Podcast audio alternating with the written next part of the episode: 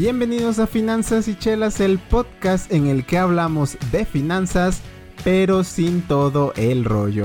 Me llamo Marcelo y mi objetivo durante cada episodio va a ser darte las herramientas, los conocimientos y las ideas necesarias para que puedas cumplir tus objetivos financieros, sean cuales sean. Es como sentarte a hablar con ese amigo que sabe de finanzas, de inversiones, pero con unas chelas. Así que si alguna vez te preguntaste qué es lo que tengo que saber sobre impuestos, mi retiro, mis inversiones, finanzas, para no morir en el intento, este es el podcast para ti.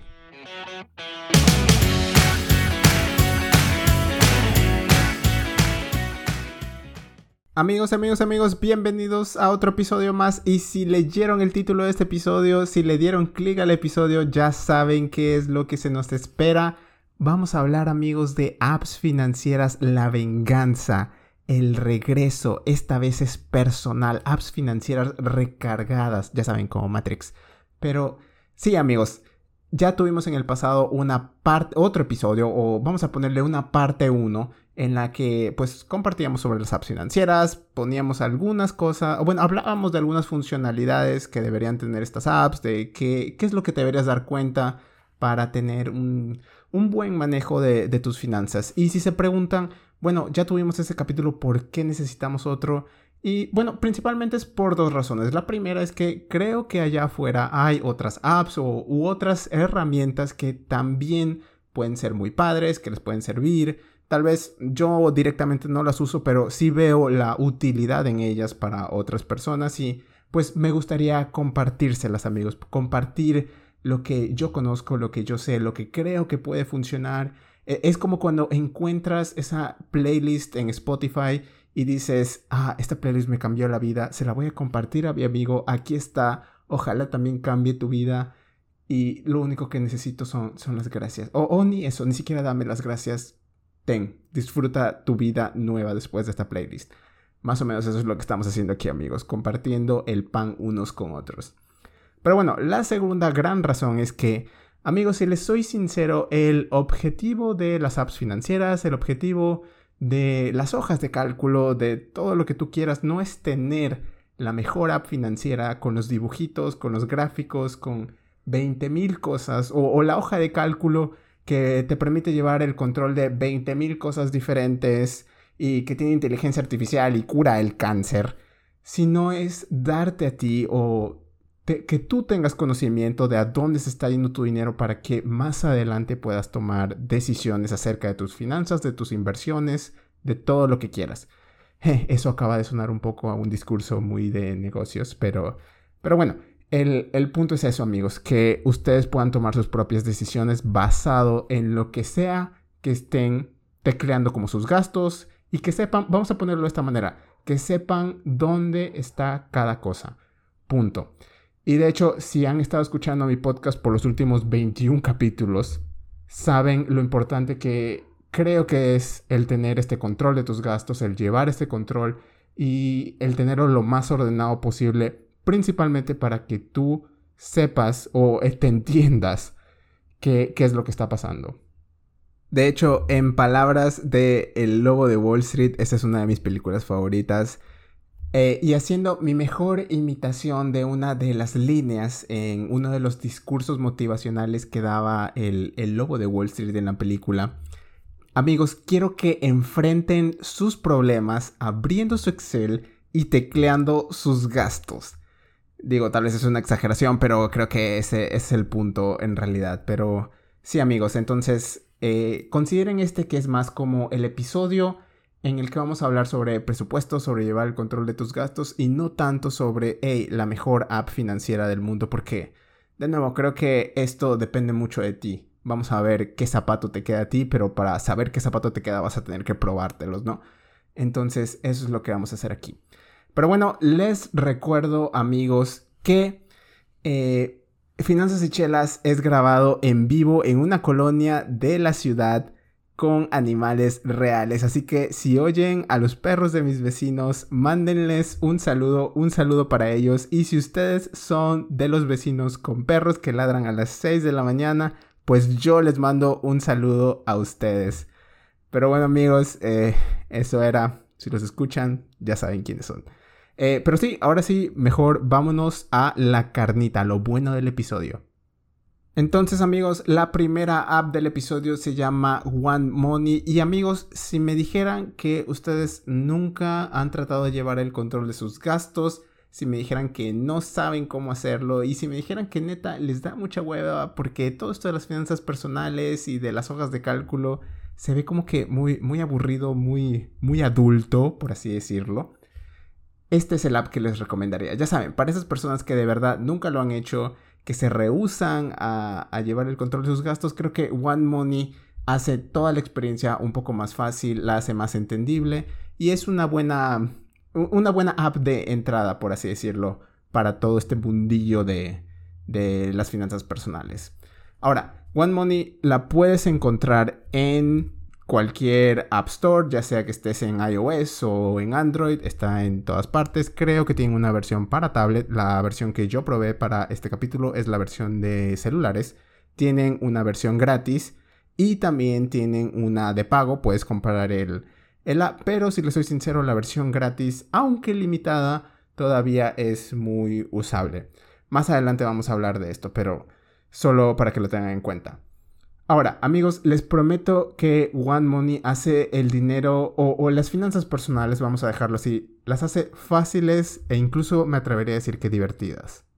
Imagínense que One Money es como esa clase de mate muy muy fea, pero que el profesor es, es, es padre, el profesor es, es compa y lo hace mejor.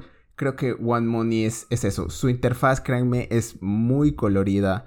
La información que te presentan es muy simple, muy resumida, fácil de entender. Solo son sumas y restas, punto. Que es más, pareciera que todo esto, todas las finanzas personales las convierten en un tema de colores, luces y unicornios mágicos con muchas imágenes y etcétera. Pero bueno, aunque ahora parezca que lo estoy poniendo como algo muy infantil, créanme que esta app la estoy recomendando porque he visto que le han puesto mucho, mucho pensamiento detrás. O sea, la han pensado muy, muy bien su diseño y todo. Y esto lo puedo ver porque hay ciertos detalles, ciertas funciones que de verdad son muy útiles y son detalles en los que no te pones a pensar hasta que ya no estás haciendo, hasta que ya no estás tratando de llevar tu vida financiera en esta app. Por ejemplo, hay una manera de cambiar el día de inicio de semana, puedes escoger cualquier día de la semana para que sea el inicio de semana. Esto puede ser, no sé, eh, las semanas en algunos países empiezan en domingo, otros en lunes, Tú puedes escoger qué día de la semana va a empezar la semana para ti y para el app. Puedes escoger también qué día del mes va a empezar el mes. ¿A qué me refiero con esto? Por ejemplo, te pueden estar pagando cada quincena, cada 15 días, entonces te convendría más que tus meses fueran de 15 a 15 y no los meses calendario.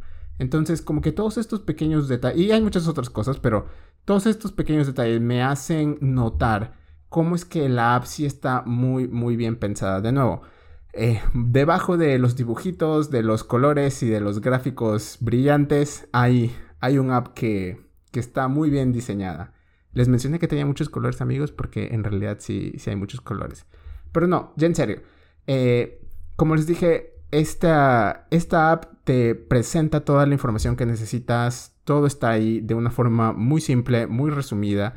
Y creo que este es, por así decirlo, su, talón de Aquiles o es el otro lado de la moneda y es que si bien es cierto, presenta todo esto de una manera tan pero tan simple que hasta cierto punto puede ser limitada en lo que puedes hacer. Te limita en, en lo que puedes o no puedes hacer. Entonces, por ejemplo, vamos, vamos a ver algunas de las observaciones que tuve mientras estuve usando la, la app. Y la primera es eh, como, como es la versión gratis, tienes un límite en el número de categorías que puedes crear. Y si escucharon la primera parte de, de, todo este episodio de apps financieras, saben que esos muchos puntos menos para mí. El que te limites para crear categorías también te limita en poder tener más detalles, muchísimas cosas. Por ejemplo, es mejor separar las cosas, no sé, y tener una categoría para libros y otra para ropa y no solo agrupar todo en una categoría de compras, por ejemplo. O si quisieras separar tus gastos entre Uber y Didi eh, o cualquier app de, de, de taxis. Eh, ya saben, Didi es solamente la versión que está en México, pero bueno. Eh, esa es una de las cosas que más me, me limitó o me pareció limitante con One Money. Ahora, de nuevo, esto pasa porque es la versión gratis. Si tienes la versión de pago o si compras el app, pues es muchísimo. Ah, creo, que ahora sí son ya eh, categorías ilimitadas. El siguiente punto es que no es muy flexible para llevar el control de, por ejemplo, tus inversiones dentro de la misma app, o por lo menos no lo es en la versión gratis. Puedes crear diferentes cuentas, pero aún así se ve como que todavía no, no te no, no, es algo muy fácil o intuitivo de hacer, llevar diferentes cuentas dentro de, dentro de esta app.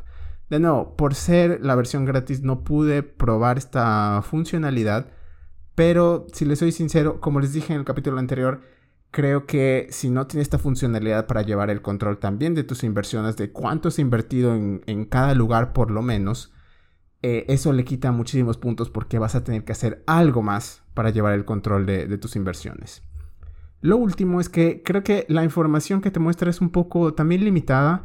Me gustaría tener más información acerca, por ejemplo, de mis gastos diarios, de cuánto debería gastar al día para alcanzar mis metas de presupuesto, mis metas de ahorro, y eso es algo que le falta mucho a esta app. Generalmente te da una visión solamente de cuáles han sido tus gastos, cuáles son tus gastos más, más grandes, pero eso hasta cierto punto también se torna limitado después de, después de un tiempo.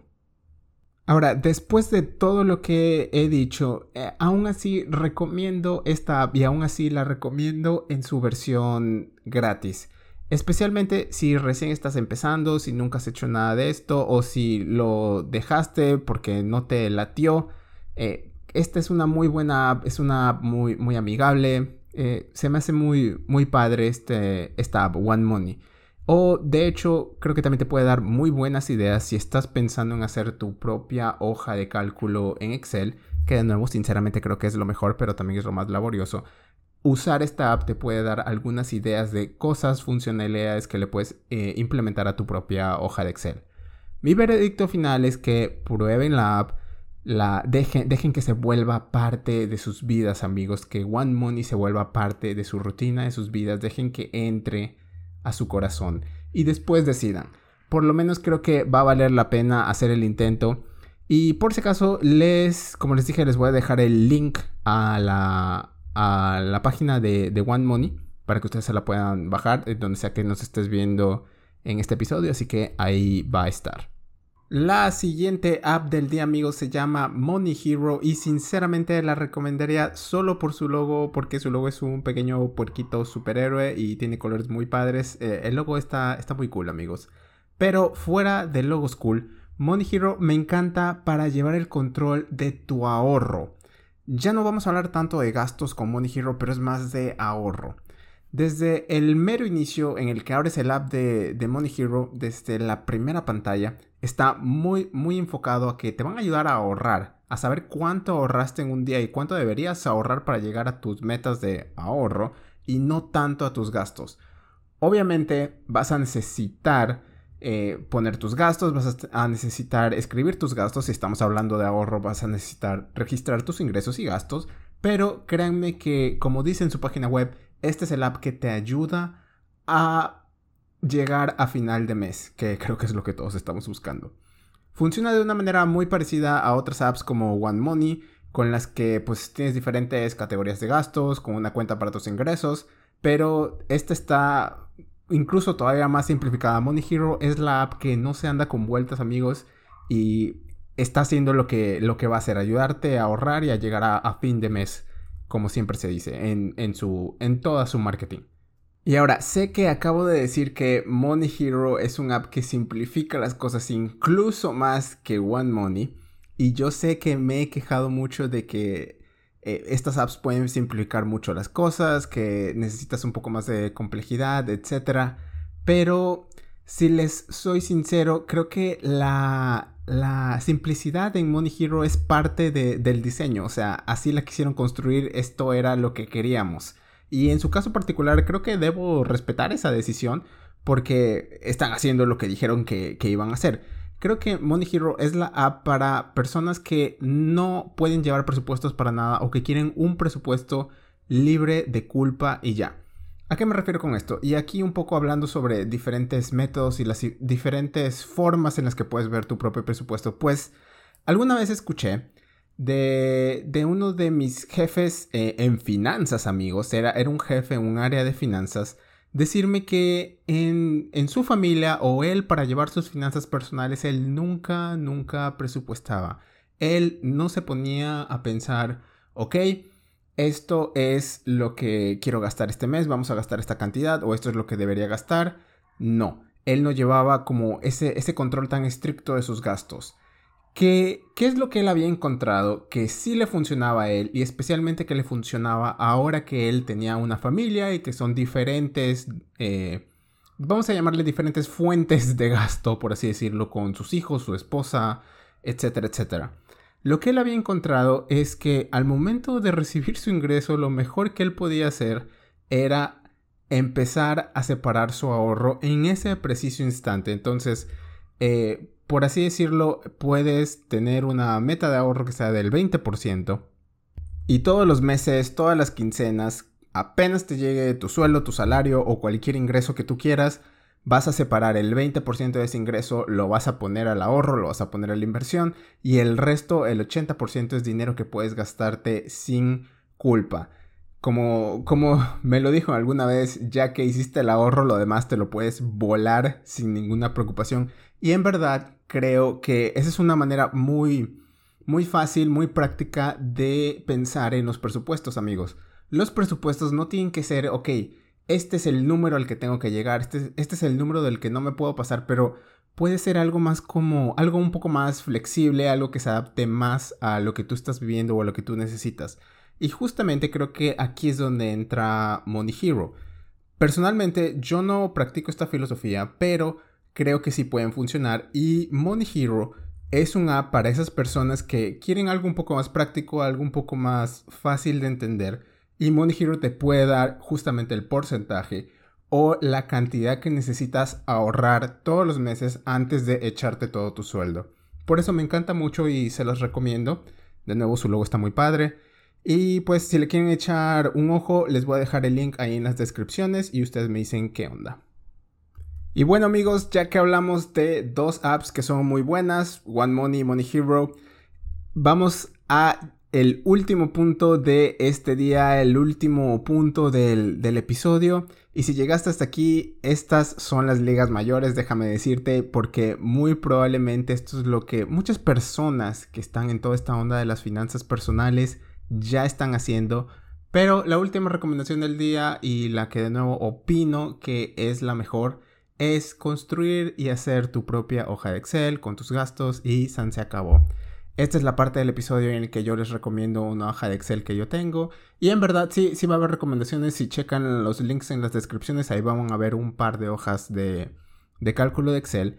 Pero antes que nada, ahí les va cuál es el tema de, las hojas de cálculo en Excel, amigos. Eh, y les voy a contar algo, algo personal. Y es cuando yo empecé este podcast, cuando yo empecé todo este proyecto de finanzas y chelas, yo veía que los influencers de finanzas personales, o vamos a llamarle las personas que están en YouTube subiendo videos, eh, los que tienen las cuentas de Instagram, que son muchísimos más grandes que yo, veía que una de las grandes cosas que hacían era eh, compartir sus hojas de, de cálculo de Excel, decir, oigan, así es como yo llevo mi control, aquí les paso la hoja de cálculo. La verdad es que creo que hay tantas hojas de cálculo y hay tantas maneras diferentes de llevar tus, tus gastos que eh, yo no hice mi propia hoja de cálculo, no hay una hoja de cálculo de finanzas y chelas, eh, simplemente porque hay tantas allá afuera y hay tantas que ya son tan pero tan buenas que no quise tirar una pequeña piedrita en, en el lago y ver qué es lo que pasa. Y sobre las hojas de Excel, pues ahí, les va lo que pasa cuando haces tu propia hoja de Excel y por qué creo que son ligas mayores y tal vez por qué suena que estoy exagerando todo esto. Pero las hojas de Excel, eh, sin dudas, sin duda alguna, es eh, la herramienta que más se va a adaptar a ti. Es el zapato perfecto que tú estás buscando. este es el Cenicienta, amigos. Este, si eres Cenicienta, este es tu zapato. No, no lo pienses más. El único problema con las hojas de Excel es que vas a tener que armarlo desde cero, o por lo menos si no lo vas a armar desde cero, vas a tener que meterte mucho a hacer que la hoja funcione, a a familiarizarte más con tu hoja, a construirla. Esto ya es un proyecto para alguien que está como un poco más invertido, es algo para alguien que está un poco más metido en todo esto que de no, no hay nada de, de malo, simplemente que eh, yo he estado de ese lado y créanme que puede, que puede llegar a ser una, una hueva, puede darte mucha hueva hacer esto. Allá hace muchas lunas amigos, bueno, hace un año o algo así, yo llevaba mis gastos en una hoja de Excel que yo mismo había construido desde cero ya me había acostumbrado a la forma en la que tenía que hacerlo, ya sabía dónde estaba todo y tenía toda la información a la mano. Y es más, como lo hice en Google Docs, podía llevarla conmigo a todas partes en mi celular y registrar mis gastos en el momento. Sin embargo, con el tiempo me fui dando cuenta de que le faltaban algunas funciones, no, no estaba funcionando como yo lo quería y pues con mis habilidades en Excel en ese momento puede que me haya costado mucho trabajo implementar estas funciones. Eh, por ejemplo, una de, esas famosas. De esas famosas funciones que nunca pude eh, lograr tener en mi hoja de cálculo fue poner comentarios o notas en cada una de las transacciones. Porque tenía gastos de 10 pesos o algo así que terminaron siendo gastos en galletas. Entonces, con lo limitadas que eran mis habilidades en Excel y no eran ningún tipo de mago de las fórmulas ni de nada de eso, créanme que se me hacía un poco difícil eh, construir mi hoja de cálculo. Ahora, lo que sí les puedo decir es que el solo ejercicio de haber construido mi hoja de cálculo en Excel y también les recomiendo a ustedes que el, el solo hecho de construir su, su, propia hoja de cálculo, de tener este, este instrumento que construyeron ustedes a la medida, es como, como construir una casa, amigos. Les abre los ojos, les abre los ojos a todo lo que van a necesitar y pues bueno, a diferencia de construir una casa, es muy fácil cambiar su, hoja de cálculo y no una casa y adaptarla aún más a lo que exactamente están buscando. Entonces, si creen que en ustedes está el tomarse el tiempo de sentarse, construir la hoja, la hoja de cálculo, ya sea a partir de un template o eh, ustedes hacerla desde cero, les recomiendo que en verdad lo hagan. Eh, y es más, solo por hacerlo, así sea que el producto final nunca lo vayan a usar créanme que el solo hacerlo les va a dejar muchas, muchas cosas, eh, muchas enseñanzas, vamos. Algo curioso que he visto hoy en día es que las hojas de cálculo de las diferentes personas las dejan en un formato libre que las pueden usar eh, todos y, y, la verdad eso te ayuda mucho. De hecho hay muchas formas en las que puedes empezar a hacer tu hoja de cálculo. El mismo Google Sheets, si es que lo estás usando y pues ¿por qué no lo vas a usar? Porque es 2020. Eh, tiene templates especializados para hojas de cálculo de finanzas personales y si no, puedes buscarlo en Google y créeme que lo que más te va a sobrar son templates. Y justo con todo esto de los templates, con todo esto de, de las apps, fue cuando yo también me di cuenta de que en realidad yo no necesitaba construir mi hoja de cálculo desde cero porque ya había tanto trabajo que era muy bueno, que ya estaba hecho y que estaba afuera para que cualquiera se pueda beneficiar de él, que yo dije, bueno, si ya alguien hizo algo que funciona muy bien y que es muy bueno, ¿por qué yo tengo que volver a trabajar? Simplemente puedo usar eso. Y más o menos así fue como llegué a las apps financieras, pero como les digo, creo que el solo ejercicio tiene sus, sus ventajas también. Ahora, amigos, no se confundan. Créanme que a todos nos llega la hora porque eventualmente cuando estés pagando 5 suscripciones, la escuela de tus hijos, la segunda hipoteca en tu casa y tu tercer celular de Electra que sacaste a 10 años, las apps de colores y sabores, créanme que no van a ser suficiente. Todos vamos a acabar usando una hojita de Excel especialmente hecha a nuestra medida cuando ya estemos hablando de, de una vida financiera un poco más compleja, por así decirlo. La vida, amigos, nos va a llevar, nos va a empujar a usar las benditas hojas de cálculo. Así que si se ven más en el futuro, si se ven en unos 10, 20 años, créanme, es, lo mejor es tener esta, esta sagrada hoja de cálculo. Pero no se agüiten porque si ustedes también comparten de nuevo la mentalidad huevona que les acabo de, de comunicar a lo largo de todo este episodio. Eh, como les dije, hay muchos templates, hay mucho trabajo que ya está fuera hecho y si no, aquí en su podcast de confianza, finanzas y chelas, les vamos a seguir dando las herramientas para que ustedes puedan hacer todo esto de una manera más fácil. Eh, además de eso, amigos, Internet está, está plagado, pero plagado de diferentes tutoriales de videos en YouTube en los que puedes ver cómo funcionan las diferentes hojas de cálculo, para qué lo están usando. Eh, en las hojas de cálculo es mucho más fácil llevar el control de tus inversiones y pues puedes tener todo en un solo lugar.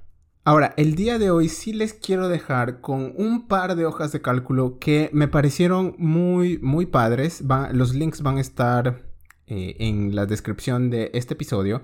Puedes ir, checar la hoja de cálculo. Estas dos hojas de cálculo son totalmente libres. Las puedes copiar a tu propio Google Drive y de ahí hacer todos los cambios que necesitas. Pero por temas de derechos de autor, porque créanme, todo este mundo de los templates de, de Excel ahora está también eh, inmiscuido en todo lo de derechos de autor. Y no solo eso, hay incluso hojas de cálculo que hasta debes pagar por ellas. Pero, pero bueno, eh, ustedes pueden usar estos dos ejemplos como una base para que empiecen su propio proyecto de hoja de cálculo. Y lo que me gusta de ellas es que creo que ambas trabajan bien en conjunto. Como les digo, por temas de derechos de autor no puedo exactamente usar lo que ellos han hecho y luego crear otra hoja de cálculo, pero lo que a mí me gusta es que en una, por ejemplo, te da una visión muy, muy clara, una visión general de cómo están tus finanzas personales, de cómo está tu presupuesto personal. Y en la siguiente es una hoja de cálculo en la que te permite ir día con día, mes con mes, anotando y haciendo pequeños comentarios acerca de en qué, en qué has gastado, en qué es lo que tienes que gastar, etcétera, etcétera, etcétera. Entonces, lo padre estaría hacer una combinación entre estas dos hojas de cálculo en la que una alimenta a la otra, pero de nuevo, eh, por temas de, de derechos de autor no pude llegar a hacer eso. Pero con todo, si están interesados, les voy a dejar los links ahí en la descripción. Chequenlas, eh, jueguen con ellas. Y es solo para que tengan un ejemplo de qué es lo que puede funcionar. Pero bueno amigos, ya nos estamos pasando de lanza con el tiempo. Eh, como les dije, este era solo un capítulo más de presupuesten, presupuesten, presupuesten. Sepan en dónde están las cosas en su vida, especialmente su vida financiera, porque créanme que de verdad lo vale. Chequense los links y por qué nos vamos ahora al dónde está lo bueno de esta semana.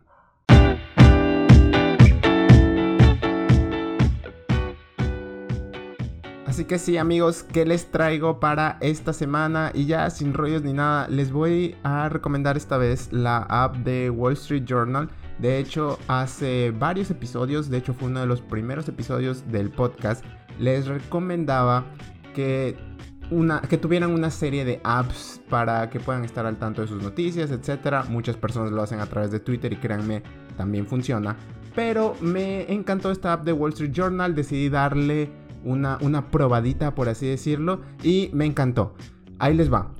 Uno de los puntos malos, y lo vamos a sacar ahorita, esto ya es del inicio, arrancar la, la curita desde ahora, para que no nos duela tanto, y es que no vas a poder leer ninguno de los artículos a menos que tengas la versión premium. Ese es el, ese es el truco, amigo, ese es el catch, así es como les van a hacer pagar.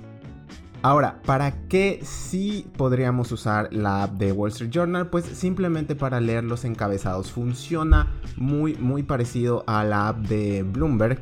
Sin embargo, ahí les va la parte buena y por qué también los estoy recomendando y por qué me estoy tomando el tiempo de recomendarla es que generalmente el Wall Street Journal tiene las noticias muchísimo, bueno, no muchísimo, pero las tiene un poquito antes que, Bloomberg o que casi cualquier otro, otro outlet de noticias, cualquier otra fuente de noticias. De hecho, muchas fuentes simplemente citan o dicen y están siguiendo lo que, lo que hace el Wall Street Journal y lo que reporta el Wall Street Journal.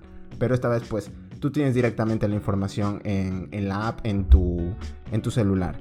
Eso me gusta mucho. De hecho, si somos muy, muy sinceros, el día eh, de la elección de Estados Unidos, la primera app que me notificó de quién era el ganador fue el Wall Street Journal y dos minutos después llegó la notificación de Bloomberg. Estamos hablando de, tan poco tiempo que muy probablemente ya casi ni siquiera, ni siquiera importa, pero eh, créanme que es solo un app más si quieren estar al tanto de todo. Ahora, de nuevo, recuerden, esta app funciona más que nada para noticias que tienen que ver con Wall Street, y con el mercado de Estados Unidos, política de Estados Unidos, economía de Estados Unidos.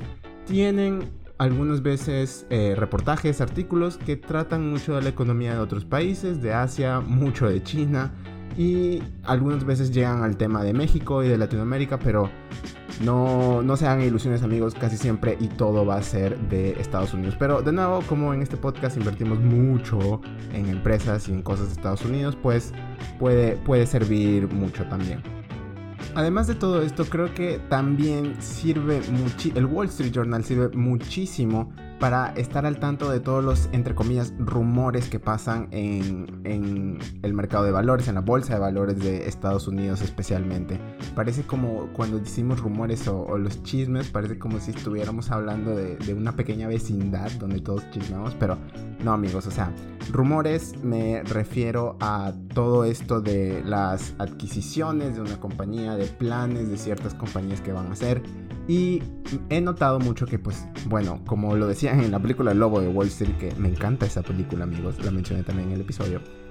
Pero, como decían en esa película, cuando la noticia llega al Wall Street Journal ya es muy tarde. Y creo que ahí el mensaje es que, bueno, cuando ya la publican en Wall Street Journal ya no es ningún rumor y ya es información para todos, ya no es nada privilegiado.